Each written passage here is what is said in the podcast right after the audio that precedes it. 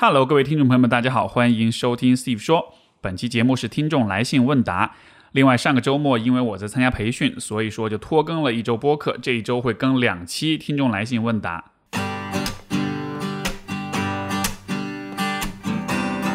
欢迎收听 Steve 说，和我一起拓展意识边界。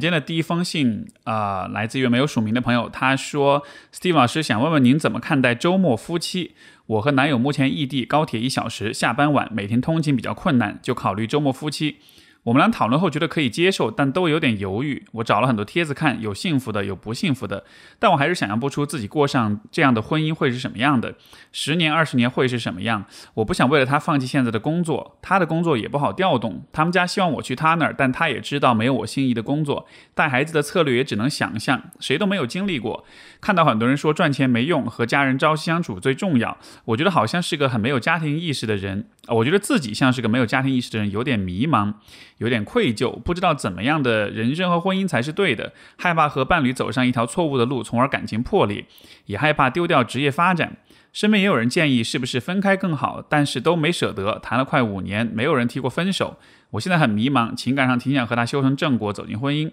可是理智的小人总是在脑海里提醒：你想的太简单了，会有很多问题。周末夫妻是不正常的，等等。很想听听您的建议。我觉得，首先，当我们在看待婚姻问题的时候，比如说你在网上去看不同人的故事呀、什么的，这样的一个求助的过程，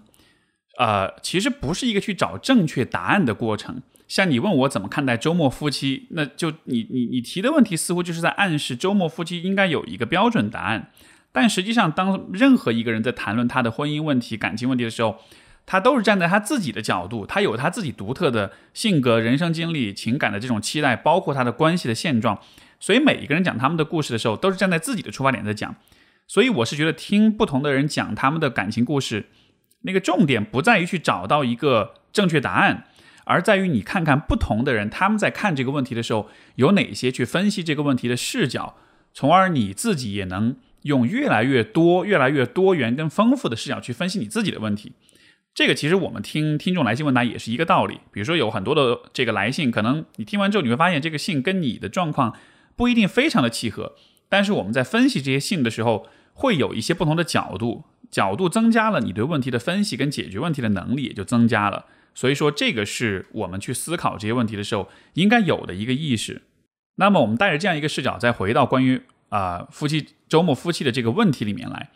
可能就需要先反问一下你自己，就是对于你来说啊、建立婚姻的目的跟意义到底是什么？包括你提到谈了五年，那么在这过去五年当中，你在这个关系里得到哪些事情是你最看重、最重要的？包括婚姻其实是一个非常长期的游戏，一年三百六十五天，十年三千六百五十天，每天当中两个人可能有几十上百次的这种交互跟互动，也就会产生可能几万次的啊、这种互动的经验。如果这些互动当中总是存在着一些问题，也就意味着这些问题要重复可能几千上万遍，对吧？所以在这样一个情况之下，可能你就得看看基于你们俩相处的经验，哪些问题如果重复几千上万遍，相对来说是可以容忍的，哪些是不能容忍的。比如说，对有些人来说，如果发微信不回这件事儿，他特别困扰，特别不舒服，那么周末夫妻就意味着你们可能经常性会有这样的情况出现，对吧？但是对于另另一些人来说，他可能不是太介意这个问题，发了手机放那儿回不回，这个大家就无所谓，比较佛系一点儿。这样的情况下，也许这就不太是一个问题。所以要不要做这个选择，我觉得就还是得看，在那样一种生活状态之下，会产生哪些小问题，而这些小问题重复几千上万遍的话，有哪些是你能容忍的，哪些是你不能容忍的。包括更大一点来说，就是两个人结婚，其实每个人在婚姻当中所强调、所看重的所得也是不一样的。对于有些人来说，在婚姻当中最最最重要的，可能就是陪伴。就是不管我在干嘛，我身边有一个人，我下了班回到家里，有那么一个人在那儿，我没事儿，我可以自己做自己的事儿。但有事儿，呃，想要去找对方，想要去黏一黏、抱一抱什么的，对吧？有有一个人存在，这种物理上的存在可能是特别特别重要的。如果比如说这是对你们来说很重要的事情的话，那么夫周末夫妻可能就不是一个好的选择。对于另一些来说，可能他需要的更多的是一种在婚姻的形式上一种存在，或者说是啊经济上的这种相互的扶持，嗯，或者是其他的一些什么需要。所以这个真的是取决于你在你自己的这个价值排序里面，你在婚姻当中最看重的是什么？我觉得这个问题其实两个人可以有这么一个沟通过程，就是我们把各自在婚姻里希望得到的东西都罗列出来。你可以比如说把它们做成卡片，每一张纸上写一样东西，然后这一套卡片放在你面前，然后你一个一个的去掉。比如说你一共写了十十十张卡片，你先去掉其中的一半，你看看哪些是你愿意抛弃的。然后五张里面再取出前三，前三里面再做个排序，第一、第二、第三是谁？通过这样一个取舍的过程，啊，过程最终梳理出来，可能就是你最看重的是什么。然后你再看一看，以周末夫妻的方式来相处，这个最重要的或者前三名的这种需要的话，哪些是能满足，哪些是不能满足的？它的困难到底有多大？所以就是需要有这么一个取舍跟梳理自己的价值观的一个过程。然后还有一点就是，因为我们说过，婚姻是一个很长期的游戏，很多的问题、很多的困扰都是会不断重复的。那没有任何一段婚姻是完美的，所以我们都是会带着各种各样的啊问题进入到婚姻里面。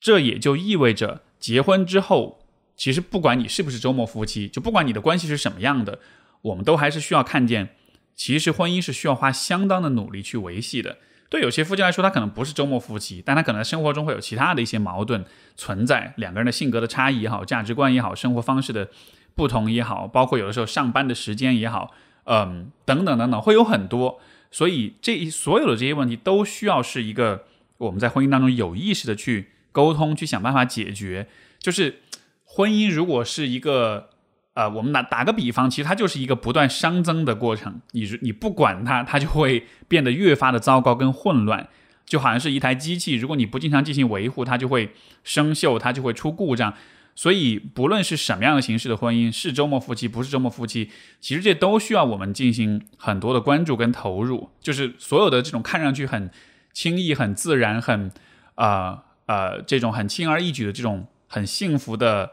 自然的亲密的婚姻，它背后其实都有很多很多的付出跟努力。所以，就算你们不是周末夫妻，就算你们最终决定，OK，我们还是不能接受这个状况，还是要生活在一起。即使这样的一个情况之下，你还是需要两个人有很多的投入跟这种对关系的维护。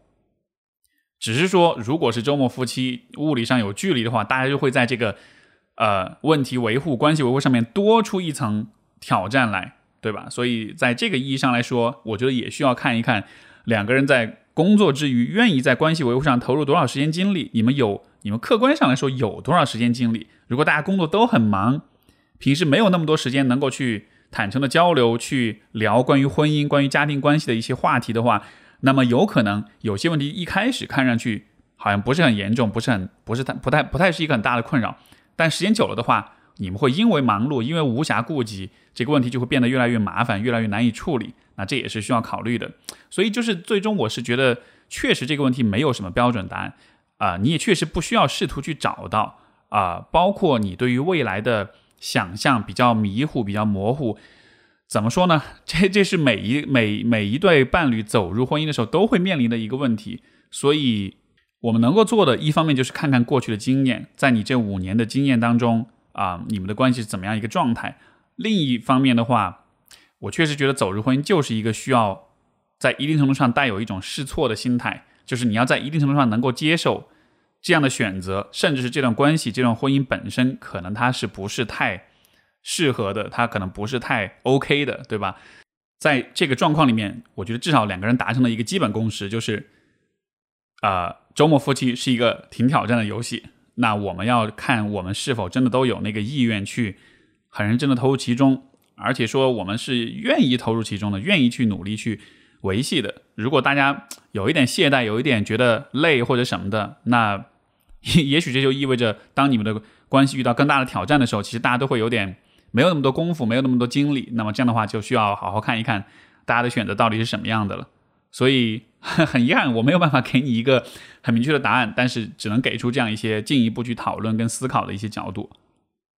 呃，我们的下一封信也来自一位没有署名的朋友，他说：“Steve 老师你好，我是一名大四的本科生，从初二成为所谓排名靠前的学生开始，每当我各方面自立水平符合自己期待，学习学习等进入明显感受到的提高期，并为这种累积沉淀感到的持久的愉悦感，我都会出现一种奇怪的副产品情绪，开始变得。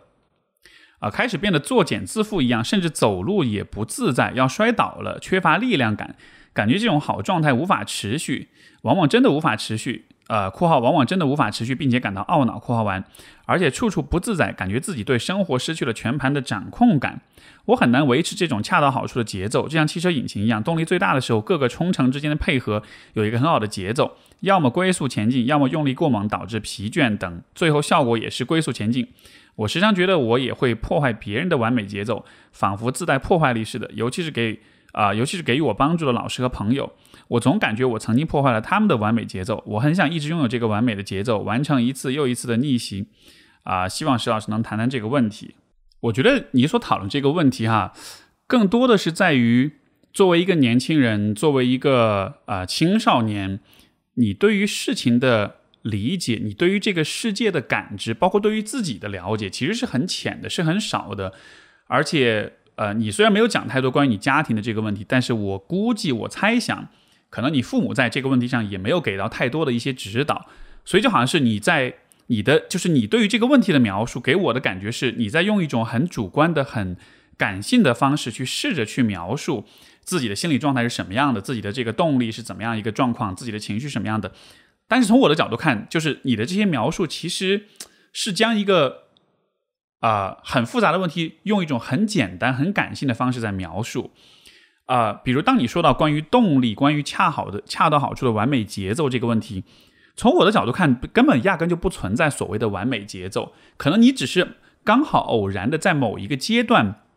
感受到了一种让你比较满意的节奏，然后你就会认为这种节奏是应该一直存在的，而不存在这个节奏或者节奏被破坏之后，好像就是错的。但是从我的角度看来，人是一个特别特别复杂的动物，所以我们其实很难啊，像设定空调的温度一样，把人的某种节奏设定在一个完美的、稳定的、永远不变的一个状态上面。我反过来是认为。作为一个人，我们恰恰需要一直去做的，就是去面对人生，包括面对自己心理状态的各种各样的波动、变化、发展。它永远是一个动态的变化的过程。我没有没有办法去找到一种就是刻舟求剑式的方法，去找到一种永恒的完美的一种状态。甚至我会觉得，同样的一个状态放在不同的阶段、不同的环境之下，它可能也是不契合的。呃，这个问题我其实觉得很多的朋友，年轻朋友从学校走向社会的这个过程中是蛮普遍的。因为在学校里学习的话，总体来说你的生活节奏、你的啊工作学习的节奏是比较简单的。然后呢，你每天投入的时间有多少？你需要花多少时间去学习？需要调动多少的心理资源去啊关注你的学习、你的学业？就是这个是一个相对比较固定的一个游戏，对吧？但是。呃，当你进入到工作当中，当你开始了不同行业、不同领域的这种工作之后，你就会发现，其实你需要的动力、你需要的专注啊，投入的时间精力，它会变化。随着你不同的呃职能的变化、不同的职位、不同的工作的周期，会有很多的波动。包括你也需要考虑，我以怎么样的一个方式啊，才是一个可持续的一个比较健康的一种工作节奏。像比如说啊，我自己家里面的亲戚，包括我听过其他的一些求助的朋友们，他们会有的一个问题就是啊，比如说你以前在读读大学的时候啊，你现在要毕业了，你要你要冲一下你的这个毕业论文，然后你可能在这三个月之内就工作的特别拼，特别辛苦，然后你拿最终你拿到了你的这个毕业证书，对吧？而这三个月里面冲刺那个很拼的那种状态，如果你把这个状态带到工作当中的话，你就会发现这其实特别不 OK，因为你在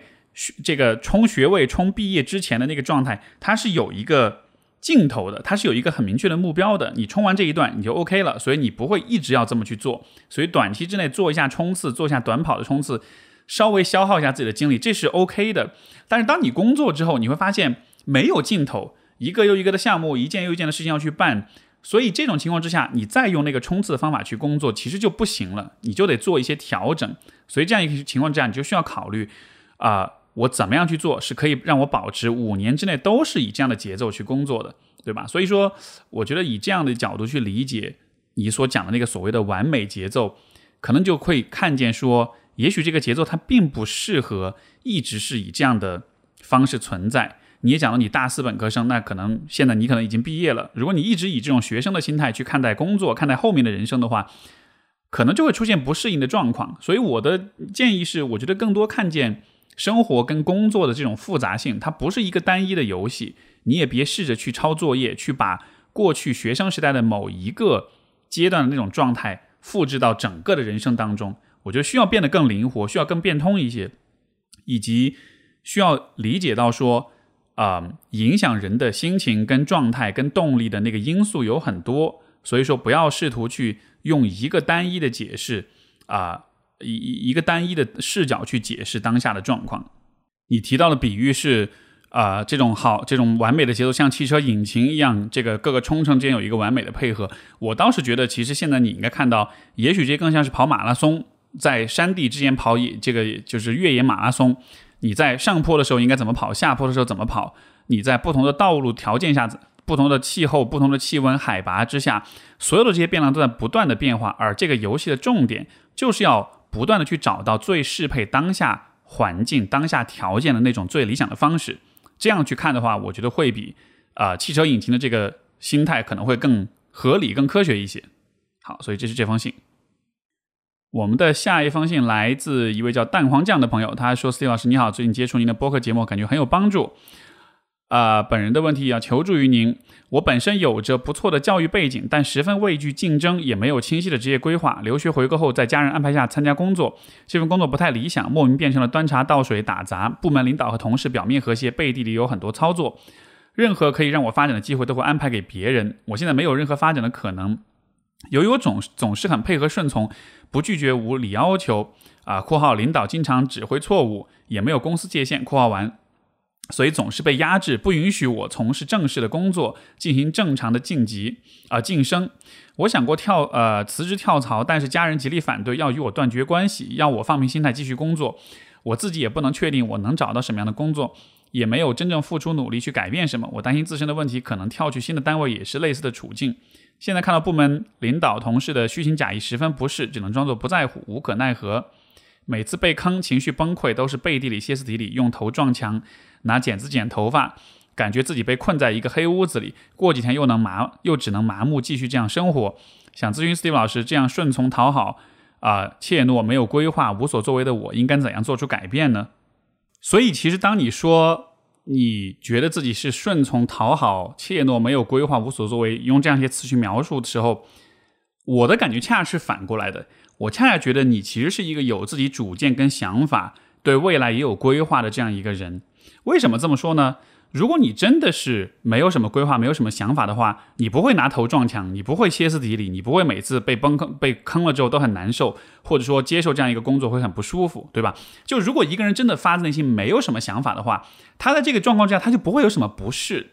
所以越是不适，越是反应强烈，越是很不开心，越是证明了你正在做的事情和你自己心里面的感觉是有很大的冲突的，而这种冲突无法调和，这种情绪无法。去缓解，所以你才需要用很强烈的方式去表达。所以说，呃，虽然你现在表现出来是有这样一些很糟糕的情绪、很冲动一些行为，但是我觉得这背后是能看到那种你可以去信赖和依赖的那样一种啊力量跟一种立场的。所以说，当你觉得啊自己就是没有去真正去付出努力去改变什么，也不确定能找到其他的工作，然后就算去的话，有可能自身的问题还是会体现出来。我觉得不会，我觉得你到了一个真正能够发挥你自己的环境，当你真的把心里面的那些尚未成型的模糊的想法跟那种计划都发挥出来，就是把你自己活出来了之后，你会发现其实这样挺好的。因为也有些人是确实没什么太多的想法，对吧？就是他在这个工作里面，他觉得也还行，没有特别的不喜欢，然后。反正就这么过呗，就这样的人其实也挺好的。我不是说这样的人就不好啊，就是大家每一个人的状态是不一样的。但是恰恰是这样的人，如果你让他自己去找一份自己喜欢的工作，然后呃试图去所谓活出自己的话，他会发现其实好像也没有什么特别的想法跟打算。那样的情况之下，可能才是你所担心的那种，就是自身问题到了新的地方也会是类似的一个重复。所以我是觉得，呃，当你去到一个更自由的地方，能活出自己的时候。你肯定是不会不适的，你肯定是不会歇斯底里跟崩溃，用头撞墙，拿剪子剪头发等等等等。当你感觉到被困在一个黑屋子里的时候，这恰恰就说明了你其实是一个适合在屋子外面或者笼子外面自由奔跑的人。另外，你也提到家人极力反对要你与你断绝关系，我觉得这个可能是一个很大的问题，因为如果他们会以这样的方式去左右你的呃职业发展的选择的话，那我很难想象在你人生的所有的其他的选择当中，他们又是以怎么样一个方式来对待你的。而呃，虽然你给我的信息很少，但是我想说明，我想提出的两点就是：第一，如果真的是要断绝关系，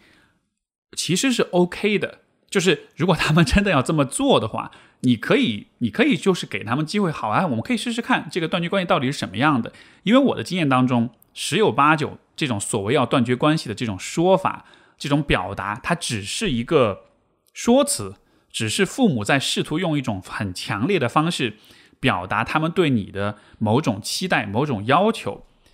呃，这个就好像是很多时候我们吵架的时候，我会说我我想弄死你，对吧？或者是。我我这我我我就是这样的语言，他可能并不是真的要去 要去结束你的生命，他可能只是在用这样一个方式去表达一种非常非常极端、非常强烈的一种情绪。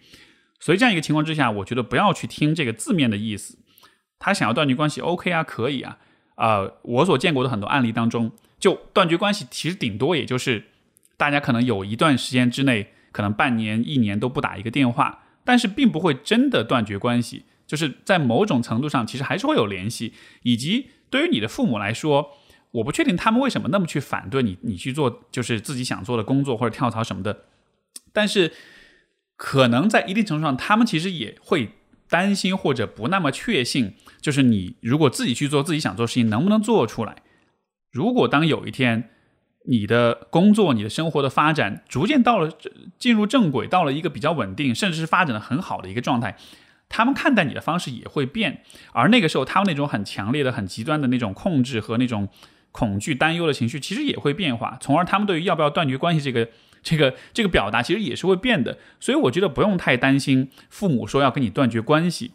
就算最后、最后最糟糕的结果真的是要断绝关系的话，在一定程度上，你你可以就是你是可以独立的呀，你是可以去选择你自己的生活的。如果父母跟你之间真的是在现实层面要断绝关系的话，这或许本身也意味着他们也没有在意和关心你到那么深的一个程度，所以的话，我至少觉得在年轻的这个时候，就以后年纪大了，呃，作为成年人，作为中年人跟父母怎么相处，那是后面的事情。但是在你比较年轻的时候，我还是觉得这个时候应该尽力的去为自己的发展寻找空间。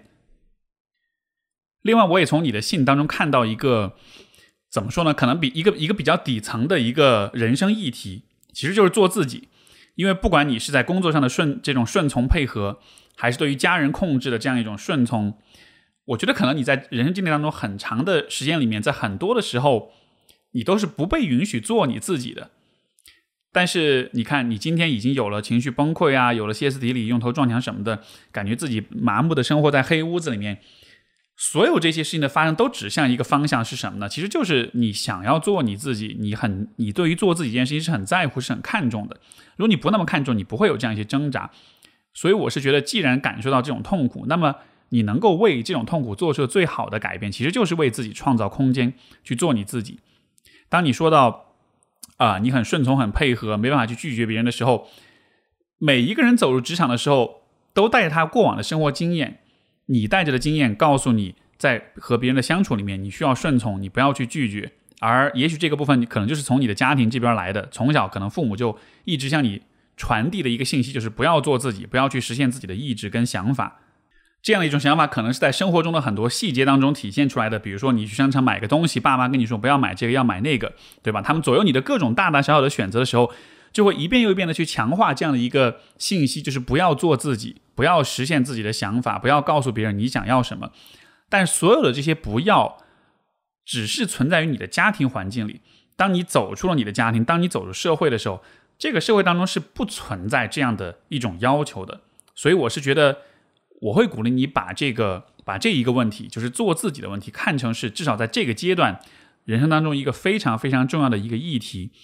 刻意的、有意识的训练自己，找到能够做自己的空间，找到愿意支持你去做自己的人，以及在做各种选择的时候，更多的看一看这个选择是能给你更多机会做自己，还是会让你更多的去压抑自己，没法做自己。我们如果从一个很长远的视角来看，就是五年之后、十年之后，你的生活会好吗？你的发展会好吗？我觉得这个都是要取决于你有没有把你自己活出来。如果我们以这样的一个方式，就是现在这样一个方式一直下去，比如说你能想象吗？五年之后、十年之后你是什么样的？我觉得可能你内心的这个麻木的、痛苦的感觉会长久的、持续的存在，它可能会把你整个人变得非常的消极、非常的糟糕，甚至可能是很抑郁啊。虚无，觉得生活没有意思，对吧？一直持续的去驯化自己，以这样的方式生活的话，可能到最后你的生活不会往太多的是往上走的，顶多是保持一个跟现状差不多的一个情况，而且大概率是往下坡去走。所以说，如果能够在这个阶段能够活出自己的话，能够按照自己的意愿跟意志去尝试去探索，哪怕会有一些失败，我觉得这也是 OK 的。因为这个阶段的重点不是说你立马要证明啊我的想法是对的，或者我的实力是很强的。这个阶段你是需要通过一些验证，通过一些尝试，去逐渐的建立起你自己对于生活、对于人生的啊一种思路，就是去看一看我的这个思路，我的这个运营我人生的思路。有哪些地方是行得通的，在多大程度上是是 OK 的？哪些地方是需要调整的？我觉得以这样一个方式看待当下，可能这是比较好的一个一个一个心态。不然的话，你你会老是想着我去做别的事情就会失败，失败了就会证明我不好，然后那我还是回到原来道路上。这个阶段不需要你证明任何事情，这个阶段本来我们就没法证明任何事情。哪怕你是一个家里人支持你做任何事情的人，你也不可能在很短时间之内一下变得非常有成就、非常厉害，因为那本来就是一个。啊，长期的，我们如果说人生是一个需要运营的过程的话，成功的好的人都是长期运营的结果。很多事情看上去好像是一瞬间的这个成就，但其实所有的这些竞争也好，所有的这些发展也好，它其实都是有很长很长的这个铺垫的。所以我觉得也是把视角拉长一点，从更长远的一个角度去理解这样一些问题。你的家人他们的那种呃呃心态，他们那种思想方式，恰恰是会把很多事情。短用很短视的方式来理解，你必须做这个工作，你必须听我们的，你才会好。就他们都会认为所有的事情的好和不好都是一个很短期之内的一个一两个选择所决定的，对吧？所以我觉得他们这样看问题，可能恰恰是反映出他们自己就是在思想上的这种局限。他们会认为很多事情，我通过短期的一些问题，很强力、很强势的去扭转、去控制、去改变一些变量，好像事情就会好。所以。呃，你你虽然没有告诉我，但是我的猜想是，可能他们在自己的职业发展上也未必是做的特别好的，而现在他们在试图在你的身上复制这样一种看问题的方式。那么，嗯，我我我是希望我提出的这些角度是能能帮助你看见，说其实是有一种不同的可能性，是有一种不同的看待问题的方式的，啊，也会鼓励你更多的在这个时候试着去验证一下你自己的。方法，你自己的思维方式到底是如何的？包括你讲的你自己有不错的这个教育背景，我相信你的分析理解问题的方式是是很不错的，肯定是高于你的父母的。所以也不要忽略你自己的解决问题的方式啊，解决问题的能力，分析问题的能力，充分的把这些东西都发挥出来，然后看看会发生什么。这是我特别特别鼓励你去做的。好，这是这封信。然后我们的下一封信也是来自一位没有署名的朋友，他说：“呃，Steve 你好，呃，你所有的节目我都很感兴趣，没有因为太多了没来及听完，所以不知道我问的问题有没有重复，但还是希望能够啊回答这个问题。那么他的问题呢，是我和老公算是新婚夫妇啊，他做起事情来相当认真，我是一个高敏感人群。”十分害怕他做事情时候忽略我的感觉。他晚上下班玩手机的时候是我最痛苦的时候。他会一直玩，这时我只想抓住他的注意力，什么事也做不了。再加上我现在状态很不好，辞职在家一段时间了，也不大想找工作。老公非常有自己的事情做，我们好像很不合拍。如果他配合我让我舒服，他就觉得自己什么事也做不了。久而久之就会觉得结婚很烦。虽然我们把话说开了，他也说我们俩慢慢磨合，但我依然很害怕这样的感觉。我希望我们能有有效交流，不是我一直要抓他的注意力。这让我很焦虑，感觉孤无助和孤独，其他方面都很好，就是这方面几乎可以把我们的感情击垮。我该怎么办？这是一个我觉得相对比较简单的 一个偏技术层面就可以解决的问题啊。呃，其实我觉得很多人在亲密关系里的一个点就是，他们感受到了痛苦，感受到了不适，感觉到了不舒服。但是呢，很多时候如果你只是带着这样一个不舒服的感觉去和你的伴侣沟通的话，你会让对方感觉到就是。你有很多的不舒服，你有很多的期待，有很多的不满，但是你具体的什么样会让你舒服，什么样会让你开心，这个表达是不明确的。所以我觉得，如果这件事情就是下班之后他玩手机和你需要处理这件事情，如果这让你们都会有困扰，对吧？他想玩手机，你来烦他；你想要他关注你，但是他不理你，大家都不开心。那么我觉得很简单一个方式就是，你们各自想象一下，怎么样的一个场景是会让自己非常满意的。比如说，对于你来说。他下班之后需要玩手机，但如果他能够花，比如说一个小时的时间，就放下手机，认真的跟你交流、沟通、对话，大家一起出去吃饭，一起做点什么事情，这一晚上有这么一个小时，你你感觉怎么样？会不会让你觉得很满意？会不会让你觉得，哎，其实这样子的话我就 OK 了？那么再问问他，他下班需要玩手机，他可能也是有他的，比如说需要解压呀，需要这个放松啊、休息什么的。那么在这一晚上里面，如果他除了这一个小时，里面不玩手机，其他时间他都可以玩。这样的话，是否会让他开心？当两个人都能够带着这样一种方式去看问题的时候，你们才有可能达成共识。就是最终的共识，一定是一个让双方都满意的一个结果。所以，这是我觉得很多时候啊，两个人在沟通这些问题的时候会有的一个误区。我们都比较多的注意力是放在表达我们的不满上面，但是不太讨论什么能让我们非常的满意。那么，按照这样一个思路，我觉得也也去。跟你老公沟通一下，看看怎么样能让双方都满意，这个问题也许就能解决好。然后，另外站在你的角度啊，因为你说你辞职在家状态不好，然后呃，觉得这个呃，可能你自己在情绪上有一些波动，有一些变化这样的，所以你可能也需要明确你自己需要的是什么。比如我我看到你说的你的描述，我理解你你需要的可能就是在这个阶段在情感上有些支持，嗯。可能不一定你需要你老公帮你解决什么问题，但是当你比较波动、比较变化的时候，你希望他能给到你一些安全感、一些支撑的感觉。所以当你在和老公去沟通的时候，可能更多的就是把你的期待、你的需需要用比较明确的方式表达出来。因为我不确定你们之间的沟通是怎么样，但是很多人在关系里都会有一个问题，就是他们好像不太敢，甚至他们不知道自己其实可以直接的告诉对方我需要什么。嗯。这个可能也跟我们的大环境有关，就是在很多家庭当中，呃，我们不太敢直接告诉父母我们要什么，而是会很委婉的用闹脾气、用闷闷不乐，嗯，用各种各样的很婉转的方式去告诉别人，因为可能很多人还是想扮演乖孩子的角色，就就觉得直接告诉别人自己需要什么是一个会带来麻烦，是会麻烦到别人，是会给父母、给伴侣增添负担的一种行为，这样的一种啊，这样一种方式，这样一种思维。站在小孩子的角度，可能会有他的一些道理，甚至有的时候可能确实会有用，确实会带来一种，就是父母会觉得，哎，你是个挺懂事的孩子。但是当我们在成年人的关系里之后，当你这样做的时候，他真的是就是百害而无一利的，因为最后最终的结果就是你也得不到你想要的东西，对方也不知道你具体要的是什么，最终大家都会不开心。所以我是觉得，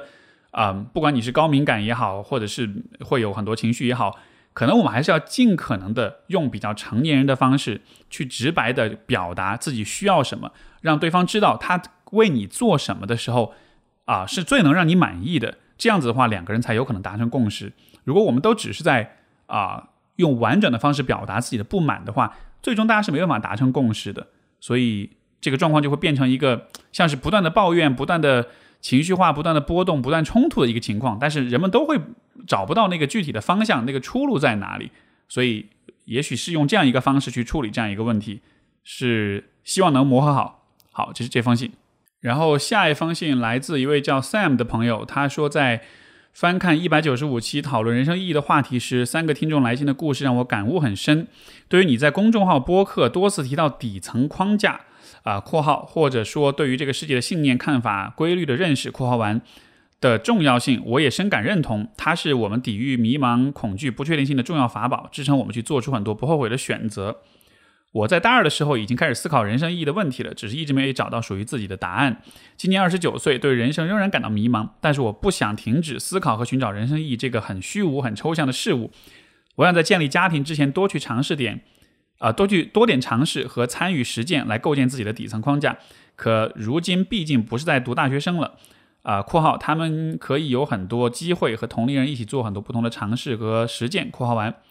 我不知道我可以从什么地方切呃找到切入点。啊，请问 Steve 在构建底层框架这个问题上可以提供一些建议和方法吗？我觉得这是一个特别好的问题，而我们也许可以用画画的过程来做一个比喻啊，我通过这个比喻把我的观点就是表达出来。你想想看，如果你要画画的话，首先你要做的事情是什么？你是不是先要需要知道你想要画什么？你是不是需要知道，比如说这个世界上有什么样的风景，包括别人画过些什么，对吧？那这就意味着你需要先去不同的地方看一看这个世界的样子面貌，你才能知道你想要画什么。包括看过别人的画，你才知道你可以怎样去画。但是最终这些都只是一些参考，是一些经验的积累。而当你自己真正要去画你自己的人生画卷的时候，在一开始的时候，我们会用钢笔去把要画的这个画很明确的全部的轮廓都勾勒出来吗？其实不会，对吧？如果你有画画经验，你就知道一开始你去都是用铅笔，大概的描一下这个构图是什么样的，形状是什么样的，所有的事事物的轮廓是什么样的。所以，当我们去问关于底层框架的问题的时候，可能这个受到语言的影响，因为你用框架去描述一个事儿，那个那个脑海中的意象就好像是一种金属质感的，然后边界棱角非常清晰的一个架子的样子，就好像是这种很明确、很棱角分明的框架，应该是从一开始就构建起来的。但是那样去想，就好比是。用钢笔去给你要画的风景画构图，一开始就把所有的轮廓、所有的细节全部勾勒好的，后面你要做就只是把颜色给填进去。问题就是我们永远都不是这样去画画的，对吧？一开始只是有一个大概的一个构图，然后在这个画的过程中不断的调整，而且是用铅笔去勾勒的，什么地方不对了可以再擦掉，可以再调整，然后最终的细节、色彩、笔触全部都是慢慢的填充进去的，而且是在这个画的过程中，你随着自己的感觉，随着自己的思考。感悟，通过直觉的指引，一点一点去填充的。所以我觉得，关于人生的底层底层框架，其实也是这样。一开始那个框架不需要很清晰，你只需要有一个大概的方向，然后花时间一点点去验证。我觉得人在二十多岁的时候去验证这个框架，或者说，嗯，就是把那个铅笔勾勒的那个部分逐渐的去细化调整。其实这在二十多岁的时候是一个特别特别重要的一个事情。我一直觉得。就是人生是需要运营的，而运营是需要思路的，对吧？那你怎样去运营这个思路？呃，我们一直在和时间在赛跑，就是人生是一个关于时间的游戏。我们今天做的事情，对于明年、五年、十年之后的我们有什么样的影响？我们无非就是在试图去发现这些思路啊，让呃，就是因为我面对着未来的不确定性，所以我们去发现的思路，无非就是今天我做什么会对未来我产生什么样的影响，对吧？有这样一个。像是去去构建、去发现规律，找到找到当下和未来连接的这样的一个游戏。所以很多时候，我们一开始可能并不是特别明确那些规律到底是什么样的。但是我觉得我们的直觉会给我们一些大致的方向。比如说，你想要变成什么样的人，你喜欢做什么样的事情，你做什么事情能够做得好。所以在一开始，我觉得很多年轻人今天生活这个时代呢。因为通过网络可以看到很多很清晰的、很具体的、很理性的一些人生规划、一些成功的案例，我们就会想象，好像人生本来就应该是这样的，就应该是在很早期的时候有一个很明确的规划，然后一步一步的去实现它就好了。可是这样子去想，首先它肯定是脱离现实的，人生不是这样的，人生没有你想的那么的整齐、那么的精确，很多时候其实是非常模糊、非常复杂，而且充满变动的。当你带着那样的想象。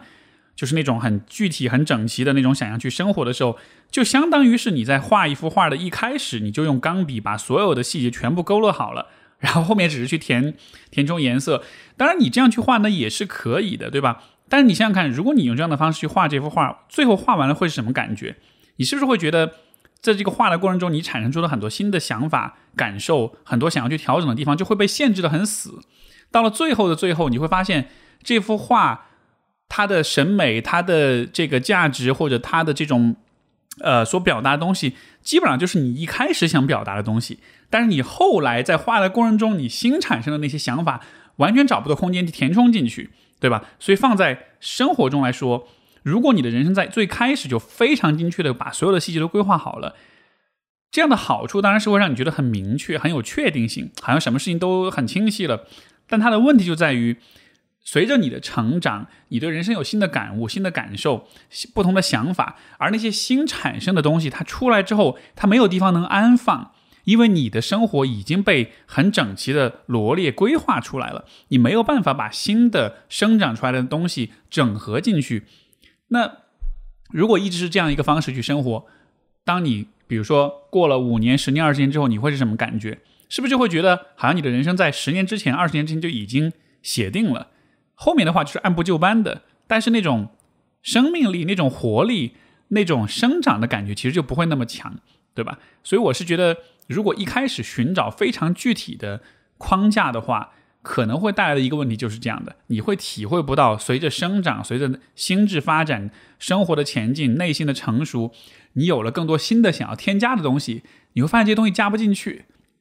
这也是为什么当我们去。啊，比如说去做一些这种相对比较按部就班的这种工作，生活在一个比较稳定的情况之下，你生活一段时间之后，你会觉得难受，觉得不舒服。就像前面有那个有一封信，有个朋友说的哈，家里安排的工作会一直觉得很压抑，以至于现在就很痛苦啊什么的。就为什么会痛苦？其实都是这样，就是就是好像你你的生活，你的这个人生到了这一步规划好了，然后就止于此了。但其实随着成长，我们会有很多新的感悟跟想法，就像是你在画画的过程中。在不同的地方怎么去运用颜色？你想画些什么？其实其实都会有变化，都会有改变的。所以我是觉得，一开始我们在年轻的时候，对于生活不那么自信的阶段，心理上不安全的时候，确实就更想要去抓住一些确定的东西。但这个时候，如果你能够扛住这种对确定性的渴求，允许自己在不确定性当中有更多一些的停留，给自己更多一些留白，那么在之后的话，啊。那种成长所带来的那种收获、跟发展、跟创造，才会让你有更加的对体会到对于生活的这种热爱和这种热情和这种这种创造的这种过程。就这个是我觉得特别重要的。你像比如说我自己回顾我自己的生活，如果你要让我回到比如说我二十岁的时候，然后去直接告诉他，我来告诉你未来的十年你要做哪些事情，一二三四五全部都罗列好，我会这么去做吗？我肯定不会这么去做，因为我觉得。这个探索跟发现的过程，恰恰是好玩的地方。如果一开始有人就全部告诉我答案是什么了，呃，就算那个答案真的是对的，但是少了那个摸索的那个过程，我觉得这本身的乐趣可能就会减少很多。所以说，当我们今天说到关于什么迷茫呀、不确定啊这样一些感受的时候，我觉得也，我觉得就是我鼓励年轻的朋友们也调整一下自己的预期。迷茫、不确定、无意义感、虚无感，嗯，所有这些感受。它都是人生常态，它都是一个正常的感受。今天呢，我们从来就没有可能性，也没有必要，也没有义务要去追求一种明确的、稳定的、不迷茫的、有意义的、充满呃追求、充满理想的这样一种状态。这种状态很难很难达到，或者说它能不能达到，本身就是就是就是不确定的，对吧？所以我们就是要浸泡在这样一种感受当中，然后你。因为这些感受的存在，它才会激励你去成长，才会刺激你去更多的去思考。这本身其实就 OK 了。就像我在二十出头的时候，我也问过，有一次跟我妈聊天我也跟她讲说：“哎呀，我一直在试图寻找人生，一直就找不到，我觉得好好挫败，好讨厌啊！为什么不能哪个大咖、哪个哲人写一本书告诉我？然后这样的话，我心里面就踏实了。”然后我妈就说：“耶，这个你问的问题本身就是一些很宏大的议题，所以你你你不要期望就。”一下能够回答他，所以就是我我我觉得我们是活着去试图回答这些很大的话题，这本身就是把这个回答问题的过程变成是它的重点，对吧？就是你你活着的一个很重要的目的，就是要试图去回答这些问题。至于答案是什么，有没有答案，这个相对没有那么的重要。把找找寻答案变成是生活的一部分，我觉得这是特别好的一种心态。然后还是以画画作为比喻的话，我们能想到的，我能想到另外一个问题就是说，啊，我们是需要去验证自己对于人生的设想、跟思路、跟这种规划的。就像你画画，你想象，哎，我要画一个什么东西，但是当你画出来，当你把大概的形状、轮廓、颜色都画出来之后，你才会有一个感觉，我到底喜不喜欢这个，到底对不对我的胃口，对吧？所以我觉得人生经验也是这样。我们去做一些选择，不管是进入选择一个职业也好，选择一段关系也好，选择一种价值观也好，我们没有办法在选择的那一刻就确定它真的是我们喜欢和想要的。我们是需要先做选择，做了之后再看一看接下来会发生什么事情。然后你才有可能去做修正，然后你才可能知道你自己真实的感受是什么样的。就最终我们对于这些选择，其实都不是通过理性来选的，而是通过感性啊的一种反应去，就是就是我们带着感性的反应去去审视我们的经验，然后去看哪些经验给我们带来积极的感受，我们就去认同这样的经验。你像我举个例子，比如说啊，我在十年前刚刚开始做自由职业的时候，那个时候我就大概有了一个想法，虽然很模糊，但我大概有了一个想法，就是我要尽可能做我喜欢的事情，那些不喜欢的事情，不论再诱人、再好玩或者再有好处，我觉得我都很难维系，所以我应该主动的放弃。所以在过去十年当中，虽然大家看到是啊，我好像一直在做播客，对吧？坚持很长时间，很多人都喜欢用“坚持”这个词来描述这件事情，就但那其实是特别外外部视角啊。从我的角度来说，如果你有仔细的近距离的观察过我这些年的这种发展，你又看到我放弃了好多事儿，我有好多事情是试了之后放弃的，有些是一试了就放弃，有些是试了一段时间才放弃，有些是做了一段时间之后慢慢发现不适合了再放弃，就是这有大量的这种试错跟调整。跟变化的这样一个过程，包括就是两周，大约两周前吧，我在 B 站上做了一个这个直播，当时也试图是，呃，用直用视频直播的方式来做这种听众来信问答，呃，跟听众去连线去讨论一些问题什么的。然后做完之后觉得啊，好累，我觉得我不喜欢这个形式，我觉得做做着很不舒服。所以说，虽然后来比如说他们也，呃，这个平台方也说会给扶持啊，会支持什么的，也有好处，对吧？然后但是我就觉得。啊，根据我一直以来的思路，就是 这些事情如果做着不舒服的话，我可能是很难坚持的，是很难继续做下去的。所以就是这样一个思路。你说我在十年前的第一天自由职业的时候，我就明确这个思路嘛？我不确定。但是我当时的想法就是，我假设这个规则是成立的，因为我心里面似乎是这么感觉的，所以我就先试试看。然后通过这么多年的验证之后，最后发现，哎，好像真的这个规则真的是成立的，对吧？所以你说你说那种底层框架，或者说那种像人生说明书这样的，它都需要有这样一个去逐渐验证的过程，就最终让你很确凿、很有信心的，其实是你的经验的总结，就是是你的实际的体验来告诉你哪些选择你心里会感到满意、感到认同，哪些你不会。另外，关于画画，你看我前面也说过一点，就是你要画什么，你要怎么画。如果你从来没有看过别人画的任何的画，你也没有出过门看过这个世界的风景，或者是呃这个这种这种多姿多彩，你可能也不知道画什么。所以我觉得，呃，我们在试图知道自己要画什么，我们试图知道自己要什么样生活的同时，可能在初期你也需要去看一看有哪些可能性是存在的。而且这个可能性不是说是那种啊，我看一些公众号推文，看一看别人的生活是什么样的，对吧？就是登上人生巅峰，然后这个出道即巅峰，就就这样的故事，它也是一种可能性，但它太单一了。我觉得还是应该放眼世界，去看不同的地方的人，他们有哪些可能性。因为今天我觉得大家在思考这些问题的时候，那个视角还是非常非常的窄的，就是我们看到的基本上就是在中国的一线的大城市的。中高收入人群在大厂工作的年轻人们，他们的人生是什么样一个规划？我不是说这个规划本身是不好的，但它确实只是一个版本，确实只是一种可能性。然后你去看别人的故事，不是说就要完美的去复制，而是说你能够理解到你可以在人生的哪些维度上做出选择、做出判断，而不是说完全是照抄别人的作业。所以这个意义上，我也觉得在。就是寻找这些方向跟答案的这个过程中，一个就是允许不确定性、模糊性，另外一个就是保持尽可能开放的这种心态。像我又联系到前面那封信啊，家里安排工作，呃，怎么样子的，就好像是家里人看到你的工作只有这样一种可能性，好像你自己也就觉得只有这样一种可能性了。但然后你也会觉得好像其他的工作会担心说，哎呀，我可能做不好，或者。我的缺点都会依然存在，什么就好像你自己也把所有的可能性都否定掉了。这样的一个情况之下，你当然就只可能画出一种样子来。所以，这是对这个问题的一些思考吧，也是一个比较有意思的问题，所以刺激我想了比较多，讲的也比较多，希望对你有启发。我们的下一封信来自瑞，他说：“我是一名刚毕业的大学生，现在和家里关系非常紧张，今年查出有抑郁、强迫焦虑、强迫症非常严重。”啊，我五岁，父母离婚之后再也没有见过亲生父亲。从小姥姥把我拉扯大。今年工作之后，对自己生活非常不满意，但是无力控制，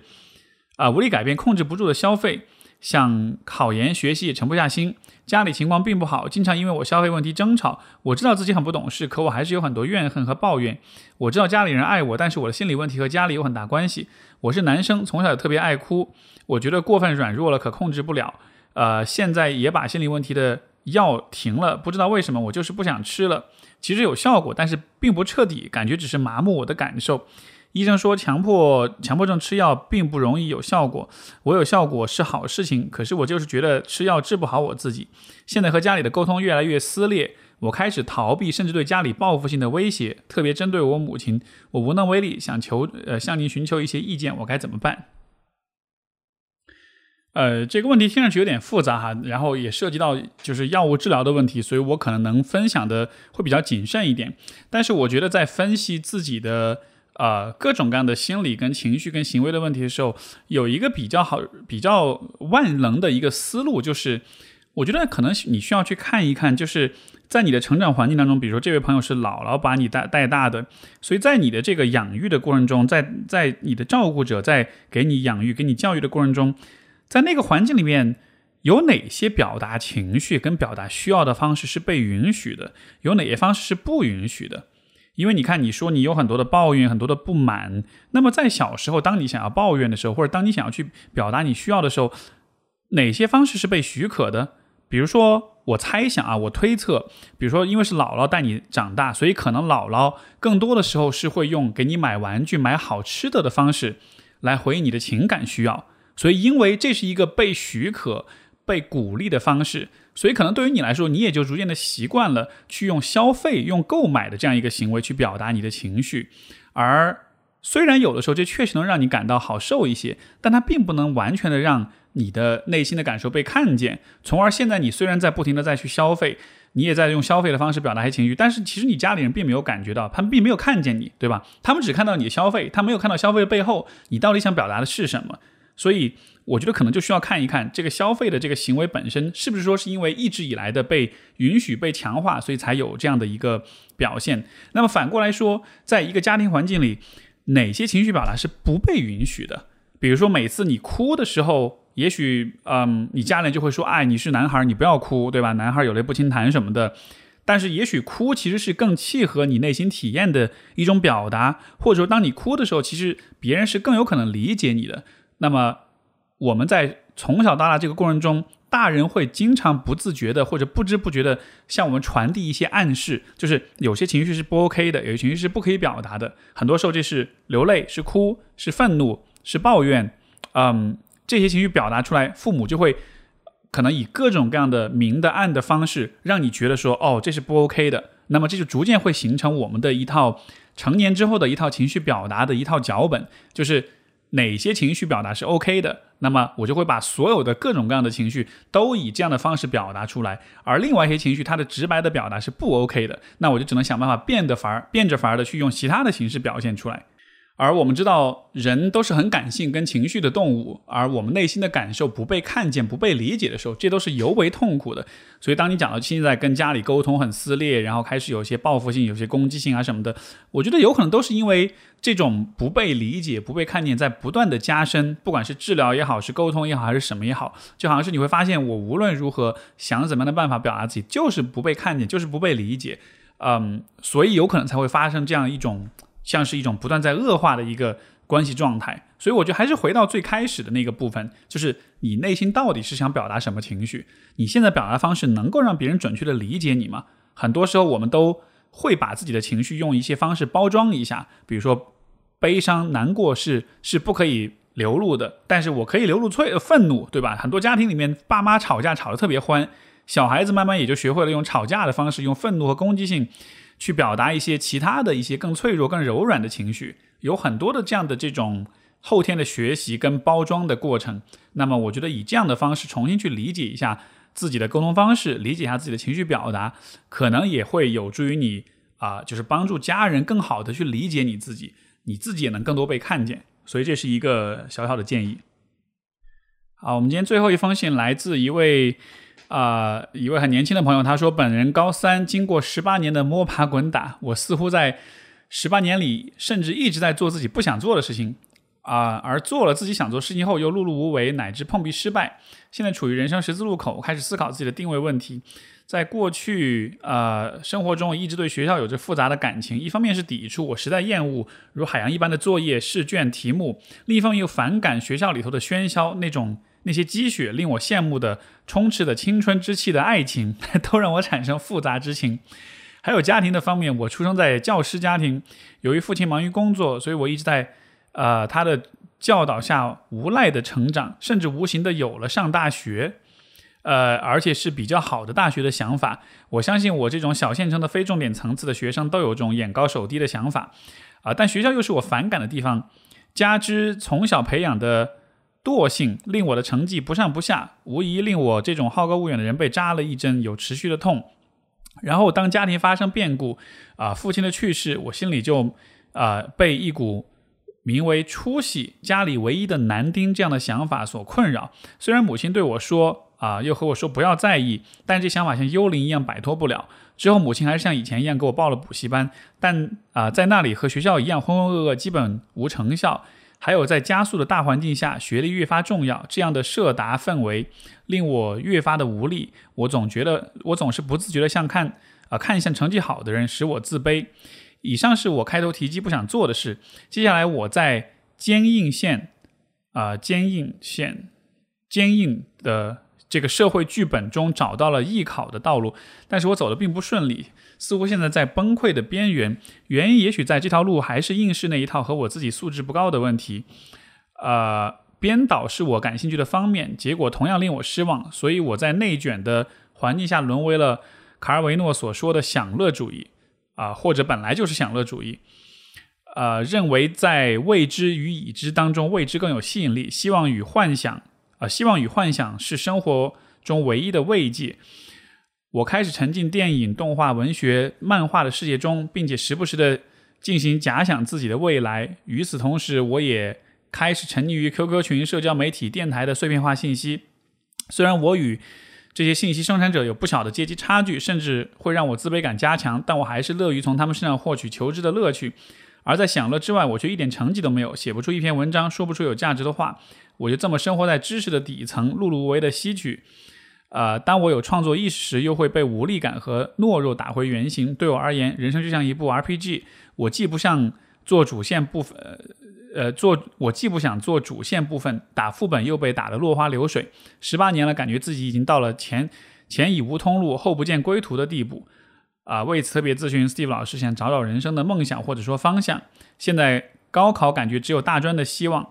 但我还是有兰亭集序那样的理想主义情怀，再加上综上所述的情况，大概构成了这样一个无奈的复杂体。所以我很迷茫，也很焦虑不安，怕被前进的脚本啊呃。怕前进的脚本被困住。其实我看完听完这封信之后，有两个让我挺共鸣的地方。呃，一个就还是说，当这位朋友讲到他沉浸于社交媒体，看到各种知识生产、信息生产者跟他们之间这种差距的时候，会有自卑。这种感觉其实今天所有人都会有，因为社交媒体确实大大的增加了我们。嗯，社交关系能够触达的那个范围，所以以前的很多时候，我们都只是能看见自己身边的人是什么样的一个生活。但到了今天，当整个这个视野打开之后，我们非常非常容易遇到那些可能我们一辈子都无法超越或者企及的那样一些位置的人。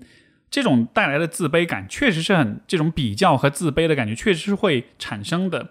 嗯，另外一方面也是在于你说到这种你跟他们之间这种不小的这种阶级差距。说实话，其实这种感觉我也会有。这个我觉得，所有人其实处处在这个社会里，或者说只要你不是金字塔最最顶尖的一波人吧，其实都会有这样的感觉。比如说，我在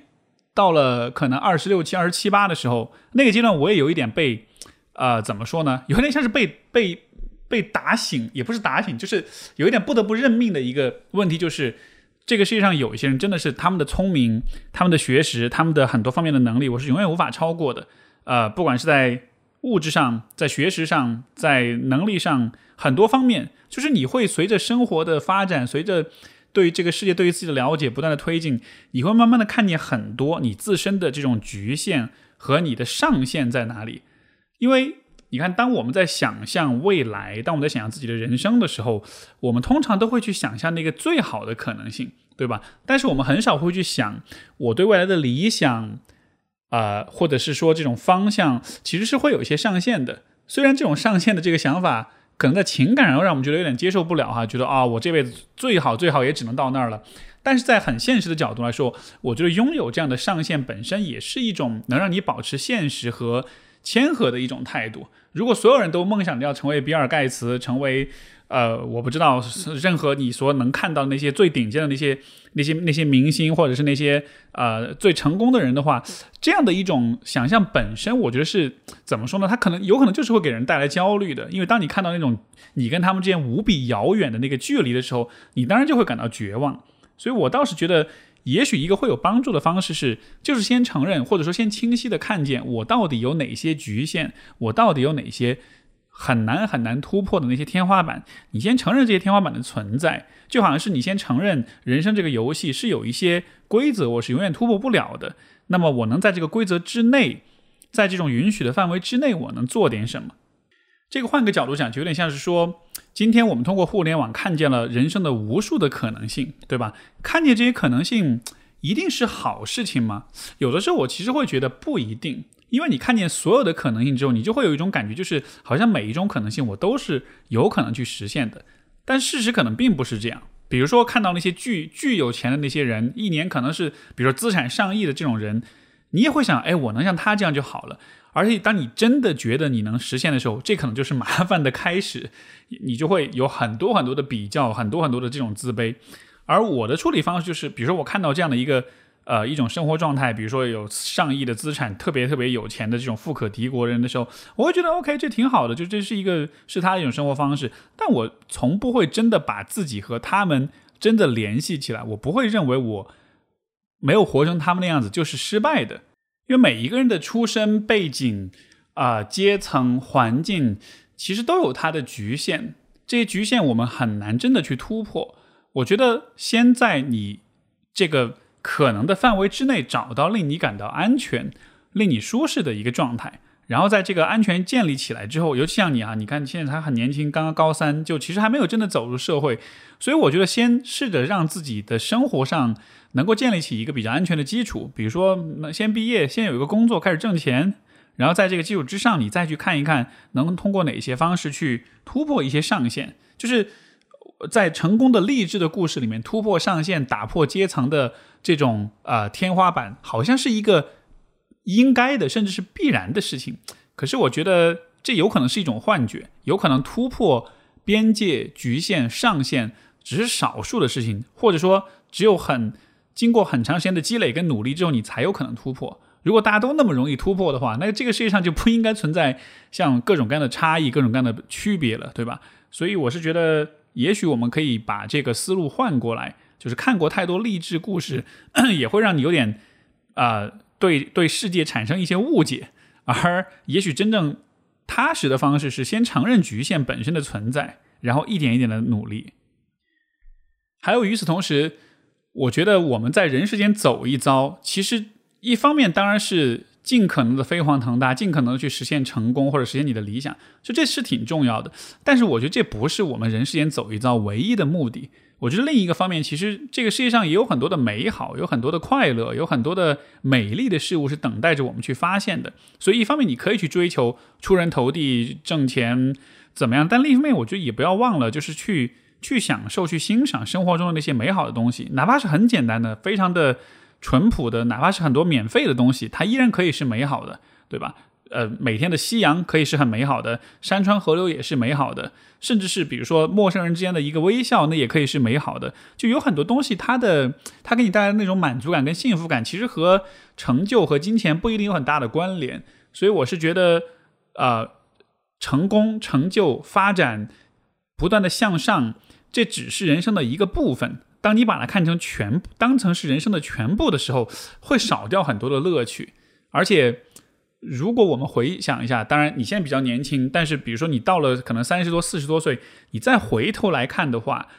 那些令你在生活中感到印象深刻、难以忘怀的事情，至少对我来说，我能想起来的事情，好多事情其实跟成就没有那么大的关系，其实反而是一些就只是单纯的令我感到快乐或者美好的那些东西。所以吧，我觉得今天的这个社会的氛围是有这样一种呃影响，有这样一种，尤其对于年轻人这样一种压力。但是呢，我觉得依然不要去忘了，就是这个世界的美好本身，还是有很多很多，就是很值得去欣赏、去感受、去体验的东西的。可能就是一方面用一种比较竞争的心态看待那个那种社会的竞争，但另一方面也用一个更温柔、更柔软的方式去看待你的人生。因为就现在你所描述，就是你描述自己生活、评判自己的那个语言，我觉得当中充满了很多的 那种很。很评判的、很强势、很硬的那种语言哈，然后呃，可能也是因为你是男生，或者说你你所接受的这种教育是这样子的，觉得男人一定要很强势、很坚硬，而实际上我们可以有很柔软的一部分，可以就是在精神上、在心理上抱住自己，告诉自己说，你可以，你也可以尽情的微笑，你可以尽情的享受美好，哪怕是看着。呃，夕阳或者是湛蓝的天空，然后听着鸟叫，那也可以是一种很美好的生活状态。哪怕它只存在几分钟，甚至几秒钟，但是能够体验到这些，其实就非常不错了。所以，也许换这样一种角度去看待自己，嗯，心里面会放松一点，会不那么焦虑。好，那这就是今天的听众来信问答这一期。大家写的信都比较有些比较大的问题哈，我也不能说我的回答一定就是很完整、很全面的，很多东西也是我在呃看到这些问题之后被刺激之后呃想到的一些东西。那么也希望对大家有启发。好，这期节目就到这里，感谢各位收听，我们下次再见，拜拜。